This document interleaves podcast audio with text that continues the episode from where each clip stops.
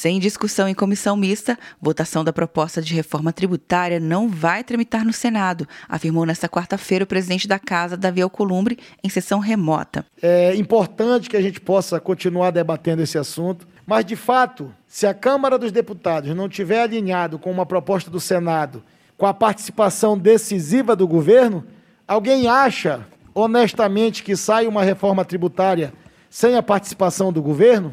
A proposta de reforma tributária está em análise na Câmara dos Deputados e o presidente Rodrigo Maia disse na terça-feira que dará continuidade às discussões, mesmo sem o Senado. Nós vamos retomar essa semana esse debate, a princípio amanhã pela manhã, comissão mista, mas é, pelo que eu entendi, o Senado não tem é, condições ainda de retomar o debate. Acho que esse debate é urgente e amanhã eu já avisei o relator, já avisei o autor da PEC, o deputado Baleia que nós vamos retomar o debate. Se puder agregar os senadores, melhor. Um debate das duas casas certamente é um debate mais produtivo do que apenas uma das, de uma das duas casas. Uma comissão de deputados se reúne nesta quinta-feira para discutir o texto. A comissão mista do Congresso Nacional, formada em fevereiro por deputados e senadores para unificar os projetos que tramitam nas duas casas, não avançou nos trabalhos devido à pandemia do novo coronavírus. Na Câmara, o principal texto sobre a reforma tributária é a PEC 45 de 2019,